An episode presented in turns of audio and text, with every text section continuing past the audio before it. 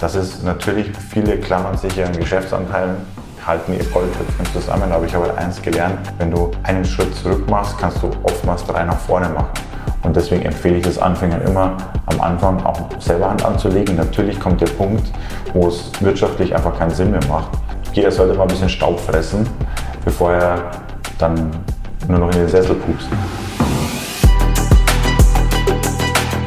Der Immokation Podcast. Lerne Immobilien. Ja, heute bin ich eingeladen bei Max in seinen Büroräumen und ich lasse mich einmal durchs Büro führen und mir auch einmal erklären, wie Max seine Projekte hier steuert und wie er den Großteil schon mittlerweile automatisiert hat. Kommt mal einfach mit. Einen wunderschönen guten Morgen. Herzlich willkommen im Zentrum der Macht. Guten Morgen. Kommt rein. Hi. Also hier haben wir so einen Eingangsbereich, da kann man warten, wenn man warten Ja. muss. Dann haben wir hier so den operativen Bereich. Fangen wir mal ganz hinten an. Hier ist dann so der Raum der Akquisiteure. Also hier wird Akquise gemacht. Hier werden Kaufangebote rausgeballert, Objekte gefunden äh, und aufbereitet, vorqualifiziert, um dann im Endeffekt zu entscheiden, ob es ein Case ist für uns oder nicht. Das heißt, die Vorqualifizierung wird erstmal auf einer höheren Die wird Ebene- erstmal hier in der Akquisiteurebene gemacht und dann wird sie praktisch mir vorgestellt. Ja. Dann haben wir hier so den Bereich für die Projektsteuerung. Also hier ähm, werden die Projekte gesteuert, koordiniert, dass auch die Zahnräder ineinander greifen. Das passiert hier. Ähm, hier ist auch immer reger Betrieb in diesem Raum, weil es immer viel zum Abstimmen gibt in den Projekten und vor allen Dingen, wenn neue Situationen auftreten, muss man halt auch schnell und dynamisch darauf reagieren können. Das passiert hier. Dann haben wir hier unseren repräsentativsten Raum, das ist also für die Besprechungen. Ähm, haben wir hier quasi hier treffen wir uns, wenn wir Leute empfangen und machen Termine oder wenn wir montäglich unsere Schurfixe abhalten und äh, die passieren hier drin. Das ist schon sehr, sehr repräsentativ. Also dieser Tisch, der ist aus äh, alten Eichenbalken, die sind 300 Jahre alt und äh, ist natürlich ein extrem großer Tisch, aber für Corona war es perfekt, wenn man die Abstände gut einhalten konnte. Und genau, also hier ist quasi Besprechungsraum und dann haben wir hier noch so ein Billardzimmer, um auch mal ein bisschen runterzukommen. Das hat man ja so in Startups heutzutage. Ja, da braucht man auch ein bisschen was zum Spielen. Manche haben Kicker, wir haben Billard. Und äh, ja, das ist also unser Headquarter hier und hier werden die Geschäfte gesteuert. Wie oft, wie oft bist du jetzt hier im Büro? Also ich bin jetzt nicht jeden Tag im Büro, weil Geld verdienen tust du nicht im, im Büro, sondern draußen. Ähm, also ich bin auf alle Fälle immer montags hier und dann vielleicht noch mal einen Tag in der Woche. Ja, wollen wir mal in die Projektvorstellung eintauchen. Wir haben ja noch eine Gerne, Projektvorstellung, die wir uns hier anschauen möchten. machen wir am besten die- hier. Okay. Ja, kommen wir nun zu einer klassischen Fix- und Flip-Wohnung äh, in Weingarten. Und wer sich an die erste Folge Mad Max erinnert, der weiß, dass ich in der ersten Wohnung selber gestanden bin bis um 2, 3 Uhr nachts und die Fliesen rausgekloppt habe. Mittlerweile habe ich ja sehr schöne Strukturen und diese Wohnung habe ich tatsächlich kein einziges Mal live gesehen. Ich kenne es auch nur von Bildern, ähm, aber habe hier eine sehr detaillierte äh, Beschreibung oder Benennung der Maßnahmen mit einzelnen Kosten. Das ist vielleicht auch für euch ganz hilfreich, mal sowas zu sehen. Und diese Wohnung haben wir über einen Makler gefunden und äh, quasi über den Makler gekauft ähm, und dann saniert und verkauft. Also eine klassische Fix- und Flip-Wohnung. Wir haben die äh, Wohnung Anfang 2020 gekauft. Insgesamt hat das Projekt nur vier Monate gedauert, also es war eine relativ zügige Sanierung und zügiger Abverkauf. Der damalige Kaufpreis waren 119.000 Euro, ist eine 70 Quadratmeter Wohnung, 3,5 Zimmer. Und äh, wir haben sie dann saniert und verkauft. Ähm, muss auch wieder ein bisschen spicken, weil alle Zahlen kann ich nicht im Kopf haben. Wir haben äh, unsere gesamte Investition lag bei, mit allem ähm, bei 159.600, der Verkaufspreis bei 219.900, sprich also einen Gewinn von 60.300 oder 38 Prozent. Was gab es da jetzt in der Sanierung für Besonderheiten? Wir hatten da zum Beispiel das Thema, wir haben eine Gasetagenheizung äh, bei der Wohnung gehabt. Das heißt, wir mussten zusätzlich zu den normalen Sanierungsmaßnahmen auch noch neue Gastherme installieren, was natürlich sich auf die Kosten niedergeschlagen hat. Deswegen sind wir auch hier etwas über unserem ähm, Standard, was äh, die Kosten für so eine Wohnung betrifft, ähm, äh, gekommen. Und es ist auch eine Etagenwohnung gewesen. Das heißt, wir hatten auch noch ein Treppenhaus, dem wir noch etwas Aufmerksamkeit und äh, Liebe investieren mussten. Und somit äh, kamen wir auf gesamte Sanierungskosten von 26.900, aber wie gesagt auch äh, 6.500 Euro ähm, Heizung und Gastherme mit drin. Fenster und Türen waren in dem Fall bei 2.000 Euro, Fliesenarbeiten 2.000 Euro, ähm, sonstige Böden 2.500, das Bad 5.900, ähm, Malarbeiten, wobei da auch ein bisschen was in Eigenleistung von unserem Partner gemacht wurde, lagen mehr oder weniger bei den Materialkosten 500 Euro. Ähm, Verputzarbeiten und Trockenbauarbeiten bei 2500 und ganz am Anfang natürlich das Entkernen, der komplett Entkernen der Wohnung mit 2000, also insgesamt 26.900 und äh, Gesamtinvestition dann 159.600 und der entsprechende Gewinn von über 60.000 in vier Monaten.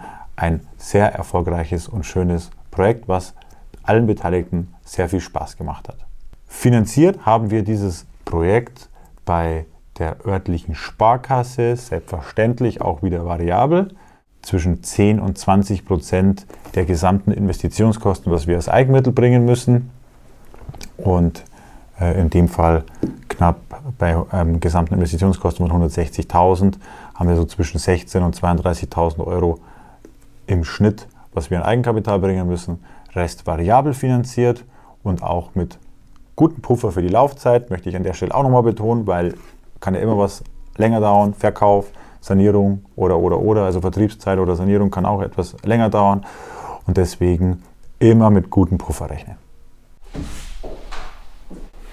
Spannend. Spannend. Wo, wo, sag mal, wo, wo liegt denn Weingarten? Keine Ahnung. Das ist Spaß. Also es ist Richtung Allgäu, aber ich war, ich war da noch nie.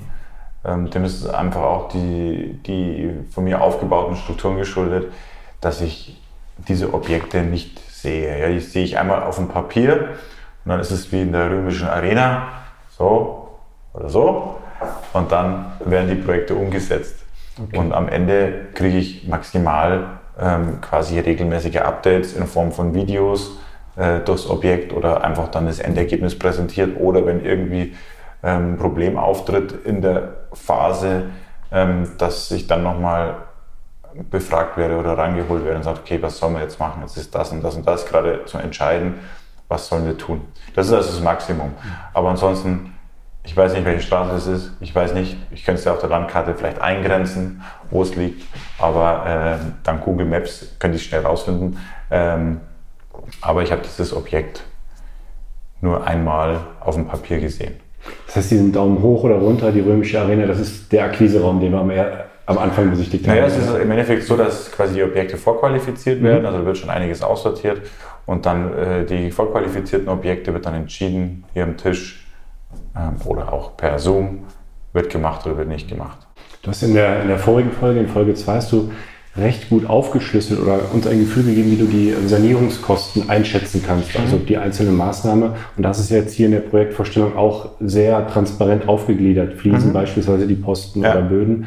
Ähm, wann ist so der Punkt gekommen, dass du sagst, oder dass du es so in diese Wege geleitet hast, dass du ein Team aufgebaut hast, dass du mit, ähm, ja, mit, mit Handwerkern zusammenarbeitest, die dir die ganze Arbeit abnehmen. Wir haben ja auch gesehen, das erste Objekt, da hast du selbst die Fliesen noch runtergeschlagen. Ja. Äh, wann war da der Punkt erreicht, dass du, dass du gesagt hast, ich gehe jetzt diesen Weg, ich will damit erstmal gar nichts mehr zu tun haben? Mm, also es ist im Endeffekt einfach der Switch vom Unternehmen, äh, vom Investor zum Unternehmer, der ja erstrebenswert ist für, für jeden, ja, äh, weil du quasi daran natürlich auch Sachen automatisierst, Prozesse festlegst, die einfach dazu führen, dass deine Effizienz massiv gesteigert wird. Und das ist ja, ich meine, Wachstum, äh, sage ich jetzt mal, ist ja auch äh, für jeden interessant. Ja? Also ich habe es ja erläutert, du bist ja irgendwie begrenzt, weil dein Tag hat ja auch nur eine gewisse Stundenzahl und deine Energie ist ja auch begrenzt, sage ich jetzt mal. Ja.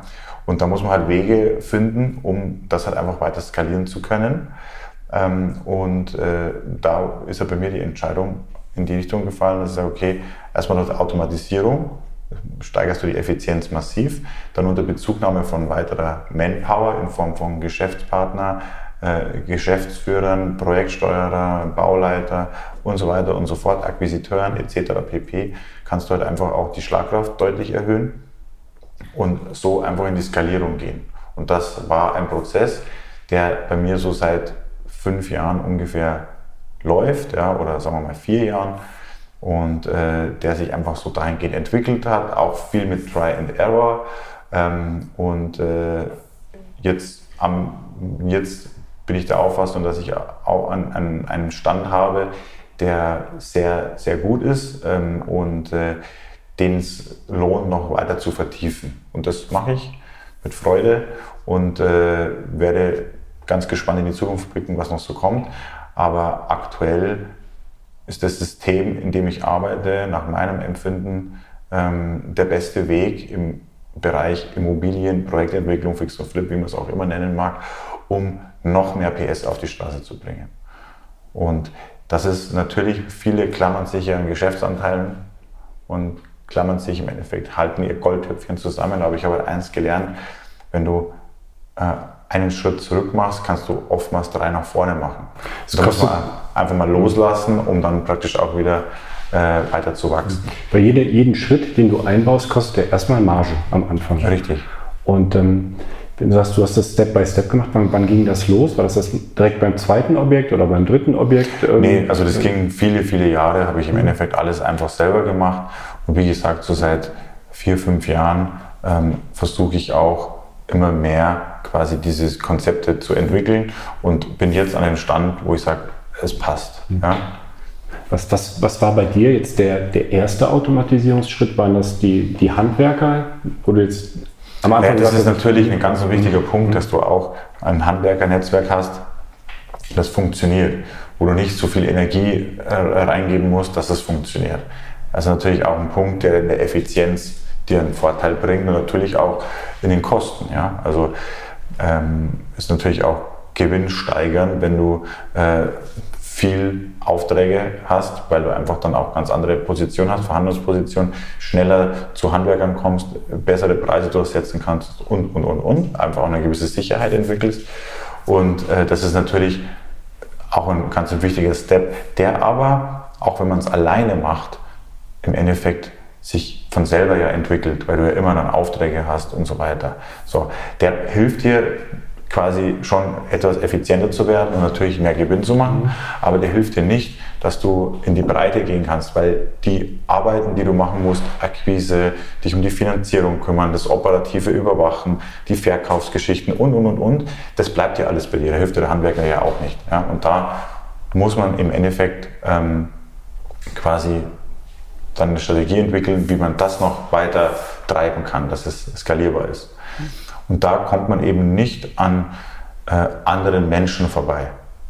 Und in welcher Form auch immer man die einbezieht, ob man es jetzt als Angestellte mit einbezieht oder als Geschäftspartner oder äh, äh, Freelancer oder was, was, was weiß ich, ja, in welcher Form, das ist natürlich auch eine Geschmackssache.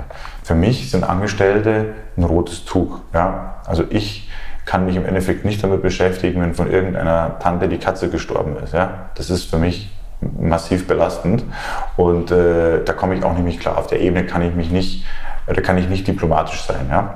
Ähm, und deswegen ist, ist für mich immer der Schritt in die praktisch in die leistungsorientierte Manpower der richtige gewesen. Also ich möchte mit Menschen zusammenarbeiten, die am Erfolg partizipieren die nicht partizipieren, weil sie einen Vertrag unterschrieben haben und um 9 Uhr hier sitzen und um 5 Uhr gehen, sondern die wirklich Interesse haben, den maximalen Erfolg rauszuholen aus einem Projekt und dadurch auch partizipieren. Und so Leute zu finden, ist nicht ganz einfach. Aber mit einer gewissen Reichweite, die ich ja aufgebaut habe in den letzten Jahren, ähm, auch unter anderem aus den Gründen, äh, ist es möglich, diese Leute zu erreichen und, und zu finden. Und das war für mich so der Game Changer, weil ich einfach Leute dadurch erreichen konnte, die genau dieses Mindset haben und im Endeffekt für mich gewinnen konnte. Und das ist die Story. Der, der Anfang sozusagen, wo du, wo du alles selbst gemacht hast, wo du die ganzen Facetten der einzelnen Bereiche, Verkauf, Operationalisierung, ähm, das alles selbst gemacht hast, äh, hat dich ja auch geprägt in deinem Erfahrungsschatz und darauf baut ja auch vieles auf, ähm, im Hinblick auch auf die Automatisierung. Es ist natürlich schwer, da jetzt einen, einen generellen ähm, ja, äh, Vorschlag zu machen oder Hinweis zu geben. Oder, aber wie viel Erfahrungsschatz sollte man sammeln? Also wie lange sollte man die einzelnen Gewerke, die einzelnen ähm, Facetten selbst bearbeiten, bevor man den Schritt der Automatisierung geht? Oder kann man das sofort eigentlich machen? Also es ist auch sehr typenabhängig. Also ich würde sagen, dass es unabdingbar ist, selber die Erfahrungen zu sammeln, auch selber mal ähm, so eine, so eine Wohnung selber aber zu machen, wirklich auch hart zu arbeiten dafür, um einfach auch zu verstehen, welche Wertigkeit diese Arbeit hat. Zum Beispiel zum, im, im, Beispiel jetzt Handwerk, äh, Handwerksgeschichten. Weil nur wenn du verstehst, dass es wirklich auch eine Arbeit ist, kannst du auch angemessen damit umgehen. Ja? Und äh, die, die im Endeffekt nur im Büro sitzen und sich zum äh, 25. Mal aufregen, dass ein Handwerker äh, zu spät kommt oder dass die Leiste nicht äh, auf ein Grad genau anmontiert ist oder dass der Putz in drei Meter Höhe nicht so viel abweicht von dem unteren. Die müssen halt auch mal verstehen, was das für eine Arbeit ist. Und überall, wo Menschen arbeiten, passieren halt auch Fehler. Und äh, zu, die Wertschätzung zu entwickeln für diese Art von Arbeit ist ein ganz wichtiger Punkt und das kann man halt nur machen, wenn man selber auch mal in der Bude steht und die Türräume rausklopft und die Fliesen rausklopft und das äh, äh, runterträgt und entsorgt. Ja, Beispiel jetzt einfach mal. Und ähm, das finde ich einen ganz wichtigen Punkt, besonders für einen Anfänger, das einfach auch mal zu tun, um einfach auch die Wertschätzung dafür zu entwickeln und auch das richtig einordnen zu können. Also es ist ein ganz ein tolles Learning. Und deswegen empfehle ich das Anfängern immer am Anfang auch selber Hand anzulegen. Natürlich kommt der Punkt, wo es wirtschaftlich einfach keinen Sinn mehr macht, wo es einfach Sinn macht, diese Zeit, die man hat, in Akquise zu investieren, in sonstige Geschichten zu investieren ähm, und die Arbeiten zu vergeben, vollkommen klar. Und natürlich, was Fachgewerke betrifft, brauchst du sowieso immer Backup. Ähm, aber äh, sollte jeder mal machen. Jeder sollte mal ein bisschen Staub fressen, bevor er dann nur noch in den Sessel pupst. Also das ist schon meine Meinung. Und wer, wer aus dem Büro kommt, da reicht es wahrscheinlich nicht bei einer Sanierung, sondern müssen zwei oder drei Sanierungen. Würde ich mir nicht vorstellen. Aber so die Frage zu beantworten, ab wann macht es Sinn oder wann ist so ein Erfahrungslevel erreicht? Es sind ja unternehmerische Entscheidungen, die da getroffen werden, ob ich einen Deal mache oder nicht. Und das hat ja auch was mit Risikoaffinitäten zu tun. Ja, ähm, wie sicher fühle ich mich, um die Deals zu machen oder nicht. Das ist eher so ein Punkt, wo ich sage, das unterscheidet eher die, die, die, die Leute, die dann umsetzen oder nicht umsetzen. Und da gibt es jetzt kein Level oder eine Punkteanzahl an Erfahrung, finde ich. Äh, was ich dazu sagen möchte, habe ich gesagt, also ich finde es gut, wenn am Anfang das mal selber gemacht wird, einfach zu lernen und zu verstehen, was das überhaupt bedeutet. Aber ich kann jetzt keine pauschale Grenze geben, wo die Leute sagen, okay, wenn ich da drüber bin, hurra. Ja. Wahrscheinlich muss dann das erste Objekt ist dann auch als, als Lernobjekt anzusehen. Also es ist noch gar nicht das ja. Objekt, mit dem man, du hast erwähnt, teilweise 50, 60 Prozent Marge äh, oder, oder äh, Gewinn letztlich erzielt, sondern da geht es dann ums Lernen und zu schauen, wie taste ich mich daran, äh, ja. wie kann ich die einzelnen Bereiche ja. eigentlich gut beurteilen für die, für die genau. späteren Deals und für die Automatisierung. So, und jetzt äh, verlassen wir dann auch wieder das Büro von Max, bleiben aber in Rosenheim. Wir schauen uns jetzt ein äh, weiteres Fix- und Flip-Projekt äh, von Max an. Und das Spannende und Interessante dabei ist, das Objekt wurde über die Zeitung akquiriert.